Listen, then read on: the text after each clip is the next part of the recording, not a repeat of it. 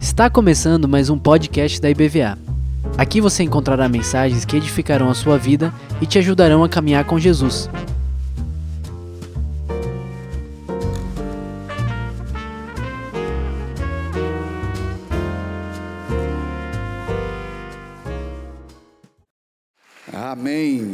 É fiel. Amém. Pode sentar, querido. No nome de Jesus. Bom dia. Bom dia, graça e paz. Amém. Estamos prosseguindo nessa manhã com aquele que é o nosso tema para os nossos cultos da manhã durante este ano. As bem-aventuranças e os bem-aventurados. Amém. O nosso texto se encontra lá em Mateus no capítulo 5. Então lhe convido agora a abrir a sua Bíblia no Evangelho de Mateus, no capítulo 5, a partir do verso 1. Vamos ler juntos. Amém. Abra aí a sua Bíblia. Importante, se você quiser, marque na sua Bíblia. Esse é um texto muito, muito importante, precioso para nós, porque fala a respeito da manifestação do reino de Deus. É Jesus Cristo mostrando como é a vida no reino. Uma vida que existe nesta vida uma justiça que é muito maior e mais profunda do que a justiça religiosa. E existe também algo muito precioso que é uma felicidade mais profunda. Amém? Então, vamos ler juntos a partir do verso 1, diz assim o texto: Quando viu as multidões, Jesus subiu ao monte, havendo-se assentado, seus discípulos se aproximaram. E ele começou a ensinar-lhes, dizendo: Bem-aventurados os pobres em espírito, pois deles é. Amém. Bem-aventurados os que choram, pois serão consolados. Bem-aventurados os, pois herdarão a terra. Bem-aventurados os que têm fome e sede de justiça, pois serão fartos ou saciados. Bem-aventurados os misericordiosos, pois alcançarão misericórdia. Bem-aventurados os limpos de coração, pois. Amém. Bem-aventurados os pacificadores, pois estes serão chamados filhos de Deus. Bem-aventurados os perseguidos por causa da justiça, pois deles é Bem-aventurados sois quando vos insultarem, perseguirem e mentindo, disserem todo mal contra vós. Por causa de quem? Por minha causa, por causa de Jesus Cristo. Então o que diz o Senhor?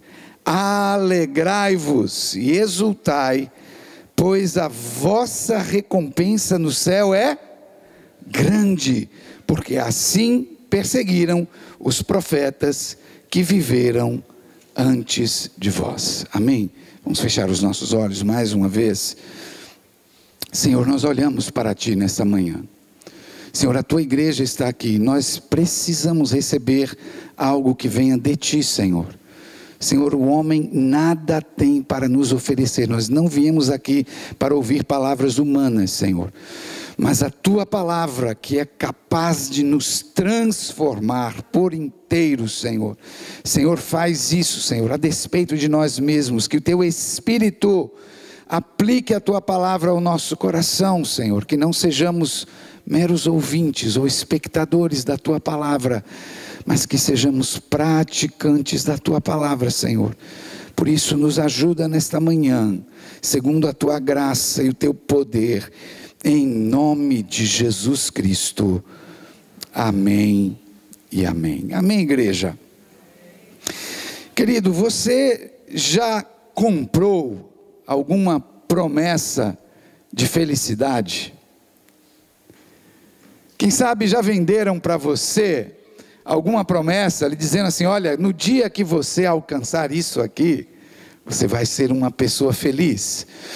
Veja, isso pode ter muitos formatos, e eu não sei isso, eu não sei é, se você já se deparou com essa proposta.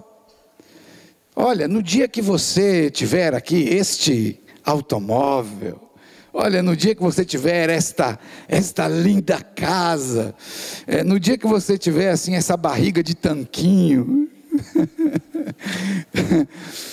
ou de máquina de lavar, né?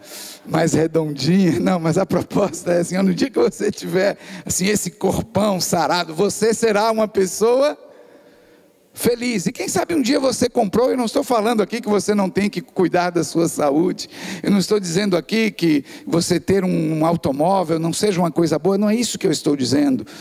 Mas eu estou dizendo a essa ideia que nos é vendida a todo momento, que nós precisamos correr atrás dessas coisas, porque elas nos farão então pessoas muito felizes. Se você já comprou essa ideia, talvez você já tenha passado pela experiência. Você então finalmente adquire aquele carro que prometeram para você que lhe faria uma pessoa muito feliz, e você começa a descobrir então que o tempo vai passando. E aquele carro que era todo bonito, novinho, vão aparecendo os pontos de ferrugem, principalmente para a gente que mora aqui na beira da praia.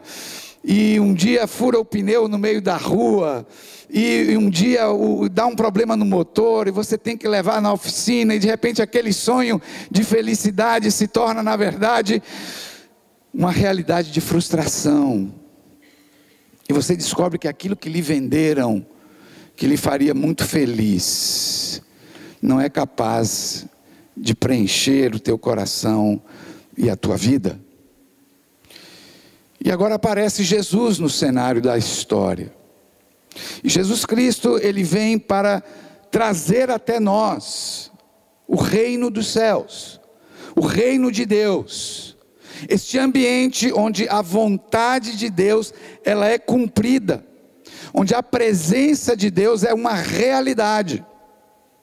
E Jesus Cristo está agora, a partir aqui do capítulo 5 de Mateus, ele está apresentando para nós este reino. E a primeira coisa que ele fala a respeito deste reino é que este é um reino que de fato trará para nós a verdadeira felicidade. E Jesus Cristo, então, ele vai chamar a atenção dos seus ouvintes para esse fato, e ele vai usar uma palavra que já foi mencionada aqui. Ele vai usar essa palavra que na língua grega é a palavra Macarios. O que é interessante é que esta palavra Macarios, ela foi traduzida para a língua latina, para o latim, desta forma, beatus. É daí que vem a expressão beatitudes. Você já ouviu essa palavra, as beatitudes? O problema é que a gente tem uma visão equivocada do que é beatos, ou do que é a beatitude. Na nossa cultura, quando se fala em beato, é uma pessoa chata. Não, esse aí é um beato, é aquela pessoa, não é, sisuda, que se veste de uma maneira diferente e que caminha muitas vezes com uma cara séria. Não, isso aí é um beato. Você já ouviu isso? Mas não é isso que esta palavra quer dizer, não é isto que Jesus Cristo está nos dizendo. A palavra Macarios a palavra beatos, ela quer então dizer alegria divina e perfeita felicidade. É exatamente o oposto. Jesus está falando, olha, felizes de verdade são. E isso chama a atenção dos seus discípulos por uma razão muito interessante.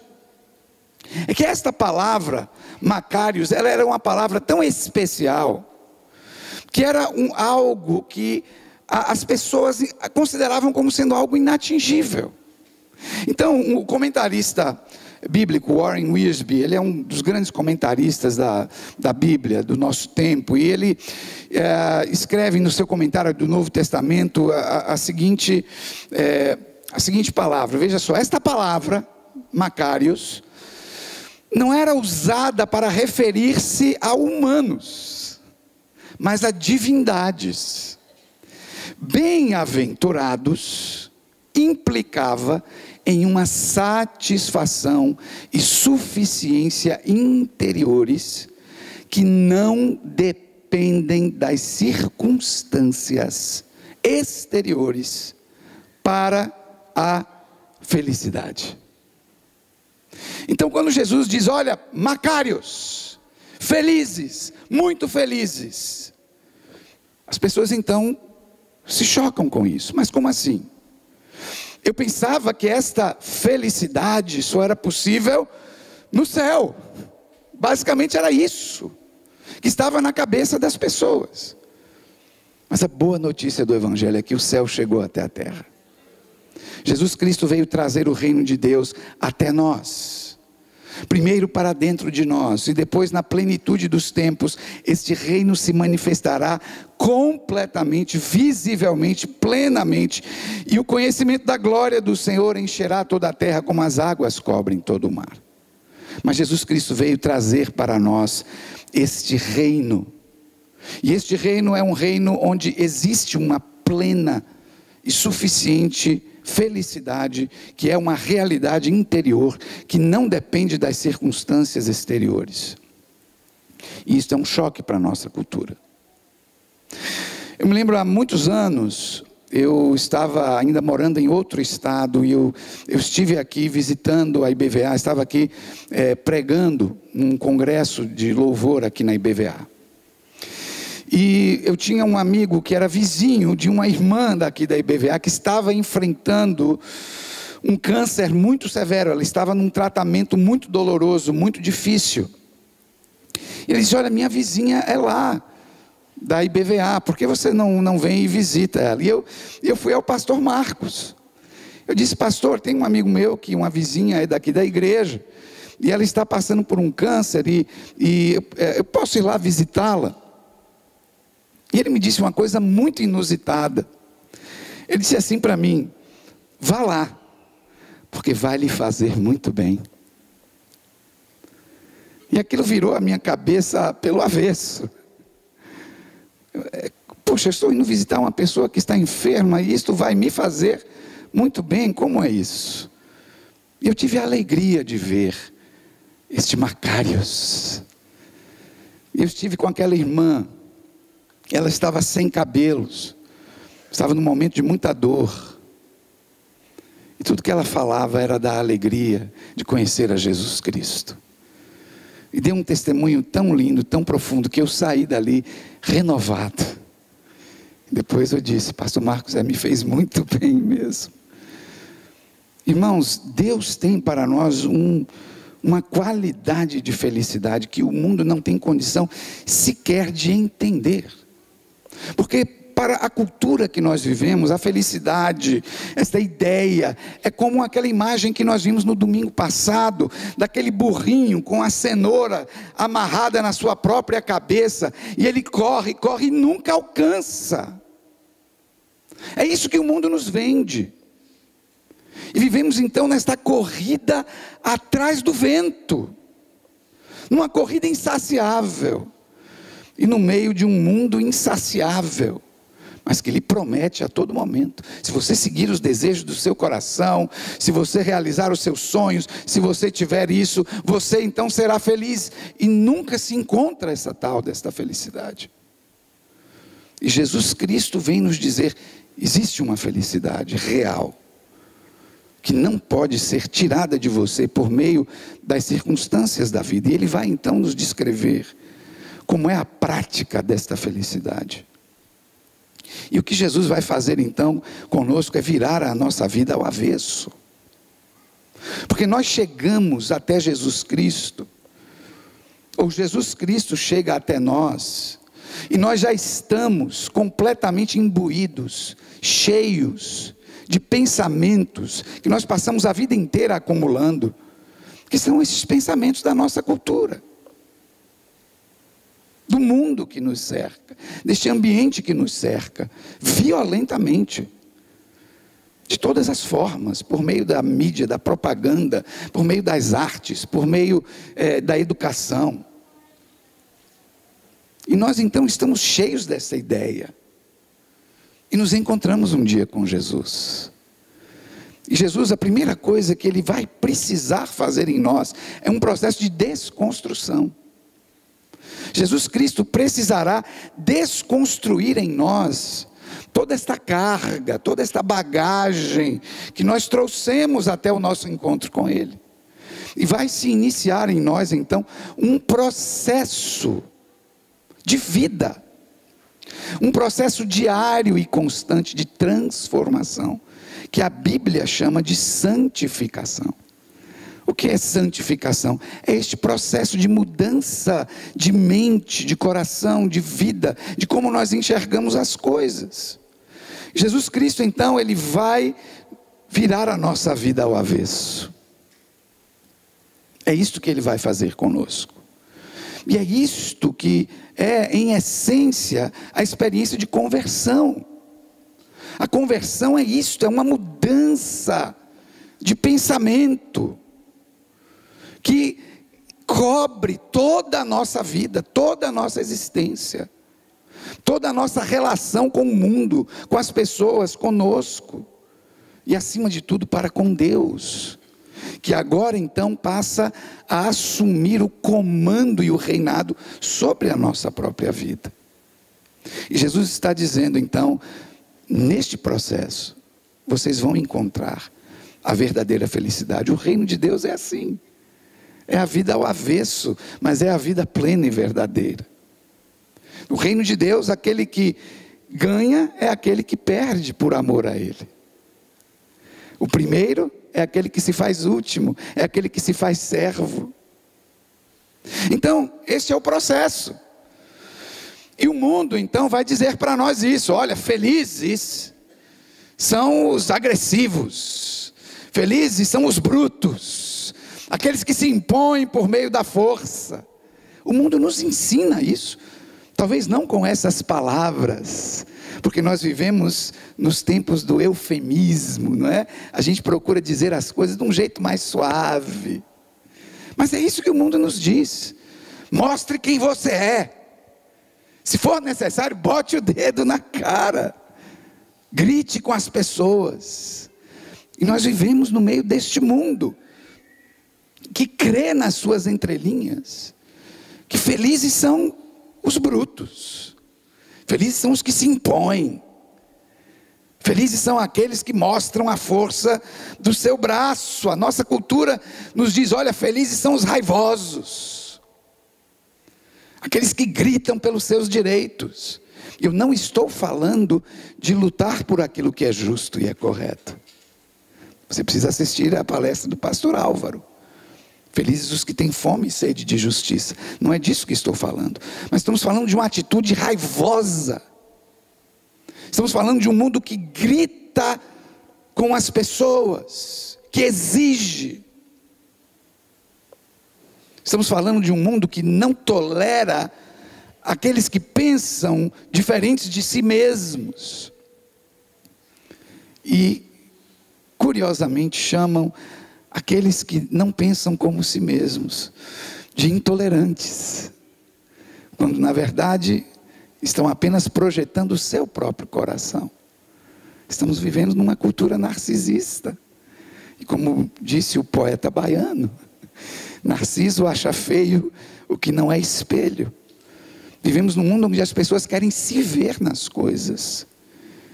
E tudo aquilo onde elas não conseguem ver a si mesmas, elas então violentamente se opõem. Este é o mundo que nós estamos vivendo, que nos diz isso: felizes são os raivosos. E Jesus Cristo vai entrar na nossa história para nos dizer: felizes são os mansos. Porque os raivosos, eles vão passar. Todos esses que gritam, que querem se impor, serão esquecidos. Os ímpios não subsistirão ao juízo vindouro, mas os mansos herdarão a terra. Então é importante a gente entender o que é mansidão, o que é esta mansidão que Jesus Cristo está falando. O que é que o texto bíblico está dizendo? Que este é um outro problema.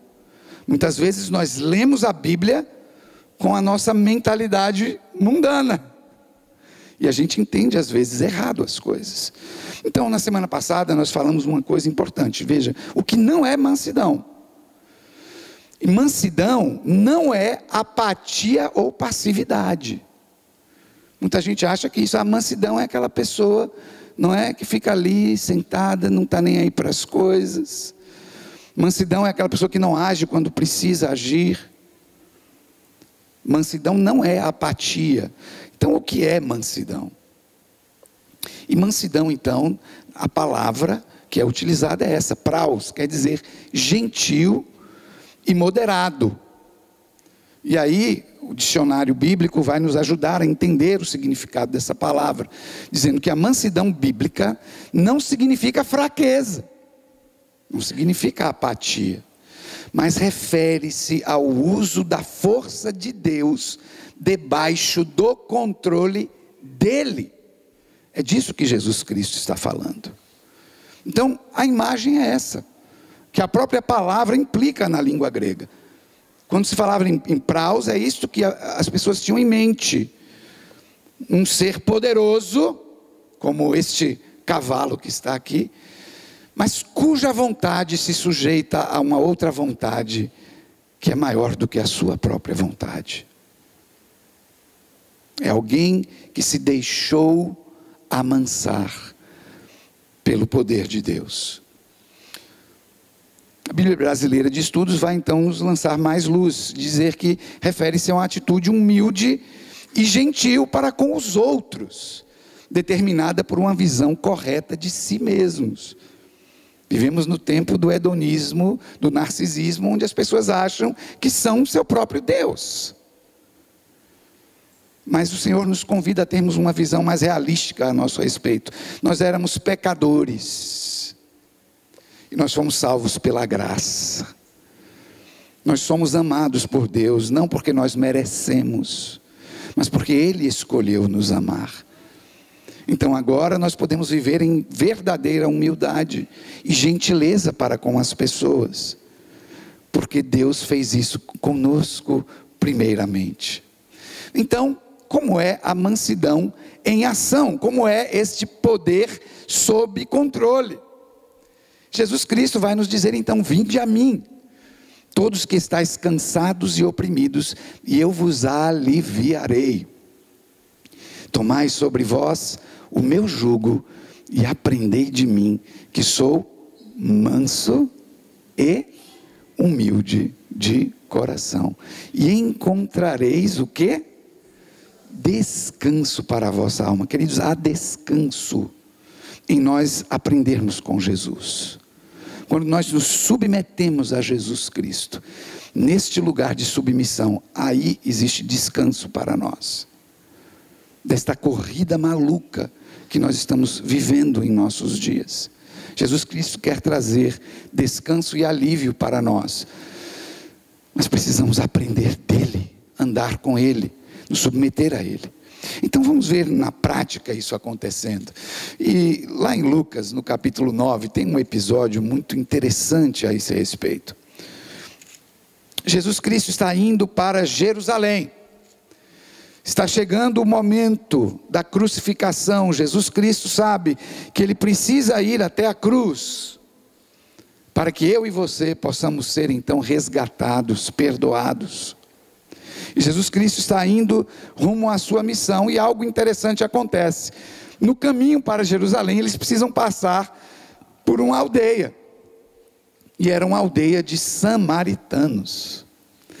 Sem querer entrar aqui nesta questão, porque é uma questão muito longa, mas existia uma rixa histórica entre os samaritanos e os judeus, o pessoal de Judá, das outras tribos. Existia ali uma, um, um problema mal resolvido, onde os judeus desprezam os samaritanos e os samaritanos também desprezam os judeus. Jesus está a caminho de Jerusalém. Eles têm que passar por uma aldeia de samaritanos. E o texto diz aqui então que Jesus enviou mensageiros à sua frente. Estes foram e entraram num povoado de samaritanos para lhe preparar pousada. Mas os samaritanos não o receberam, pois viajava para Jerusalém. Opa, esses camaradas aí são judeus, o que é que eles estão querendo fazer aqui? Não sabe que a gente aqui na Samaria, a gente não, não se dá bem com essa turma aí? Né? Um é Bahia, outro é Vitória, isso vai dar uma confusão. Né? E eles se recusam a receber Jesus. Olha, aqui não, vamos para outro lugar. Os discípulos que estavam caminhando com Jesus há aproximadamente três anos, Tiago e João disseram, aí agora eles se enchem de fé, né? Fé para quê, irmãos? Para se impor. Tiago e João, cheios de fé, agora eles vão ver quem nós somos.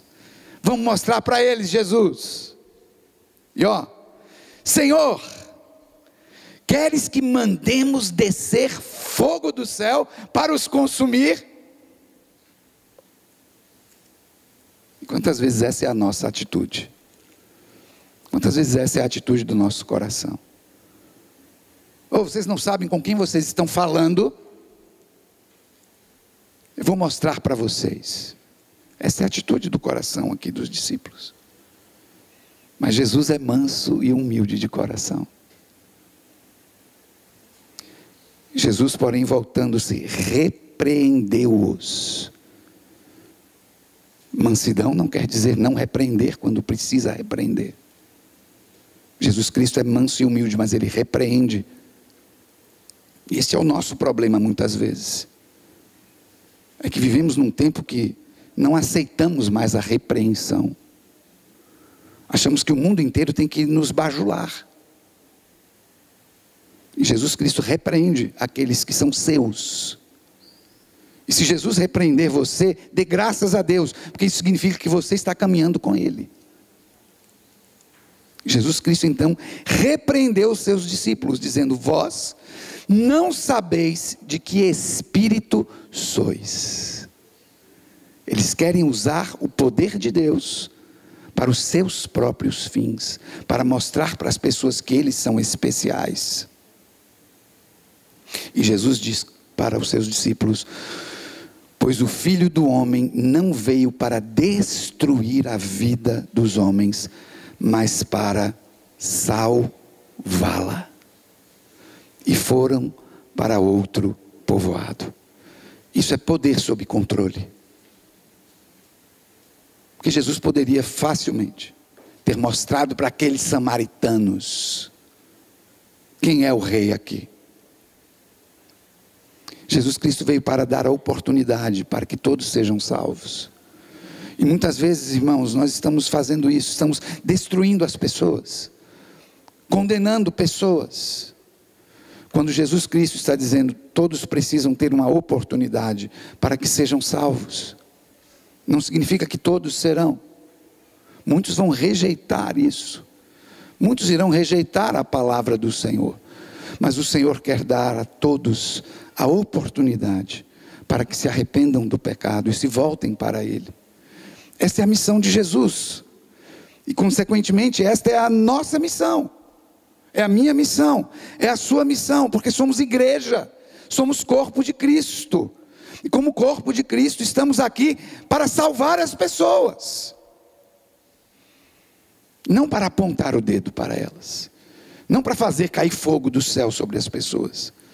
Porque não é este ainda o momento para isso. Haverá um dia de juízo. E quem vai executar este juízo é o próprio Deus. Não seremos nós. É o próprio Deus quem fará. Mas antes do juízo, Deus quer que todos tenham a possibilidade da salvação e do arrependimento. E a espada? Esses mesmos discípulos, os mesmos, semanas depois estão em Jerusalém e vem a multidão prender Jesus. E esses mesmos discípulos, um deles tira uma espada, fere uma pessoa. E Jesus Cristo novamente vai repreendê-los. E nesse texto de Mateus 26 é interessante, Jesus traz um dado importante. Ele diz assim: Você não sabe que se eu pedir, o meu Pai vai mandar aqui mais de 12 legiões de anjos? Você não sabe que uma palavra minha é capaz de devastar aqui todo esse povo que veio aqui para me prender injustamente? Mas o poder de Deus está na vida de Jesus Cristo sob controle. Porque o poder de Deus na vida de Jesus Cristo, assim como na nossa, está presente para cumprir o projeto e os propósitos do Pai, e não o nosso projeto pessoal. E Jesus Cristo se submete àquela injustiça, porque era a vontade do Pai que ele fosse até a cruz. Porque se ele não tivesse feito isso, eu e você estaríamos perdidos. E a mansidão, então, entra na vida de Jesus, se manifesta na vida de Jesus, em que ele não usa o poder fora da vontade do Pai. E ele tem todo o poder. Como então eu posso me tornar manso? Esta é uma pergunta interessante. Pode passar o próximo slide, por alguma razão parou aqui. Como então se tornar manso? Esta então é uma pergunta importante para nós. E eu gostaria de mostrar para você duas coisas que a Bíblia nos aponta, porque talvez agora você já esteja aí fazendo o seu planejamento, não é? Não, então eu tenho que dar um jeito nisso. Então vou fazer um esforço muito grande, vou fazer um cronograma aqui, vou traçar metas para eu me tornar uma pessoa mansa. E eu lamento dizer para você que isso não vai funcionar. Existe sim algo que eu e você precisamos empreender. Nós precisamos sim tomar decisões e atitudes nessa direção. Mas eu me torno manso não é usando a força do meu braço, mas eu me torno manso sendo cheio do Espírito Santo. É nisso que eu e você precisamos empreender. E tristemente é nisso que muitas vezes nós não empreendemos. Porque a gente acha tempo para um monte de coisa, mas não acha tempo para estar com o Senhor não acha tempo para orar, para meditar, para ler a palavra, para estar em comunhão com a igreja, para se deixar encher pelo Espírito, falando e cantando, salmodiando com salmos, hinos e cânticos espirituais. Nisso nós precisamos empreender. Porque sendo cheios do Espírito Santo, queridos, o fruto do Espírito é amor, alegria, paz, longanimidade, benignidade, bondade, fidelidade ou fé, mansidão e domínio próprio ou temperança. A mansidão brota em nossa vida não por um esforço pessoal, mas nós sendo cheios e nos permitindo ser cheios do Espírito Santo de Deus, Ele vai fazer esta obra em nós, e vai começar dentro de nós, e vai se manifestar em ações. Então, a primeira forma que eu preciso uh, ser cheio, é, ser manso, é ser cheio do Espírito Santo. Em seguida, a segunda forma para que eu me torne manso é me sujeitando ao processo de Deus. E esse é outro problema nosso. Nós queremos o resultado, mas não queremos passar pelo processo. E Deus não trabalha assim. Para todo resultado que Deus deseja obter em nossa vida, existe um processo para tal. E um exemplo precioso que nós temos na Bíblia. Era o varão Moisés, está escrito lá em Números 12, 3. Esse varão Moisés, ele estava sofrendo um problema. Seu próprio irmão, seus irmãos estão questionando a autoridade dele, estão falando mal dele. E ele tinha toda a oportunidade para levantar o braço, se defender e mostrar quem é que manda aqui. E Moisés, naquele momento, ele, ele apenas se inclina. E ele deixa que Deus o defenda e Deus o faz. Mas é muito precioso, porque no meio desse episódio, a palavra de Deus vai nos dizer, vai nos dizer era o varão Moisés muito manso, mais do que todos os homens que havia sobre a terra. Irmãos, entendam uma coisa: este Moisés foi aquele que, no ímpeto da sua juventude, matou um homem. Foi aquele que quis tomar a justiça nas próprias mãos. E sabe o que é que Deus fez? Pôs na, Moisés na escolinha do professor Jesus. E sabe como é que funcionou? Moisés, você vai para o deserto 40 anos. Vai cuidar de ovelhinha. Porque eu tenho uma missão para você, onde você vai passar mais 40 anos cuidando das minhas ovelhinhas. Sabe qual é o nosso problema, irmãos? É que a gente não quer se sujeitar ao processo de Deus. E muitas vezes a gente está gritando, esperneando. Porque Deus está fazendo algo em nossa vida que não é muito confortável para nós. E nós queremos fugir do processo de Deus. Somos nós que impedimos muitas vezes. Sabe por que não somos mansos muitas vezes? Porque nós impedimos o processo de Deus. Porque nós queremos as coisas para já. Mas Deus tem um processo na nossa vida. Se você quiser se tornar manso como Jesus, querido, querida, se sujeite ao processo de Deus. Ninguém gosta de dor e de tribulação. Deus não é um Deus masoquista e nem sádico. Mas existem dores na nossa vida que são essenciais, que são fundamentais, para que nós possamos aprender com Jesus a sermos mansos e humildes de coração. E isso vai ter um reflexo eterno. Sabe que reflexo é esse? Aqueles que se deixaram transformar aqueles que se sujeitaram à vontade do Pai, aqueles que se arrependeram do pecado, foram cheios do Espírito Santo, e nesse processo acabaram tornando-se mansos, eles herdarão a terra. Esta é a promessa de Deus para nós. E se eu e você cremos nisso, vamos nos sujeitar ah, queridos, o reino de Deus é o que há de mais precioso. Jesus é o que tem mais valor. Deixa que Ele seja a fonte da tua felicidade, da tua plenitude. Eu quero chamar a Mel para cantar aqui uma música que fala a esse respeito, do que tem mais valor. Eu quero que você agora esteja em oração, depois o pastor Marcos vai nos conduzir nesse momento final. Mas enquanto nós ouvimos essa música, eu quero que você se coloque diante do Senhor. Senhor, eu quero me sujeitar aos teus processos na minha vida.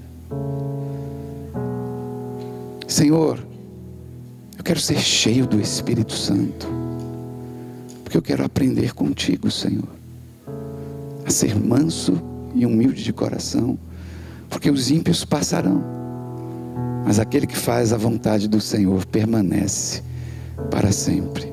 E são os mansos que herdarão a terra. Feche os seus olhos. Fique em espírito de oração.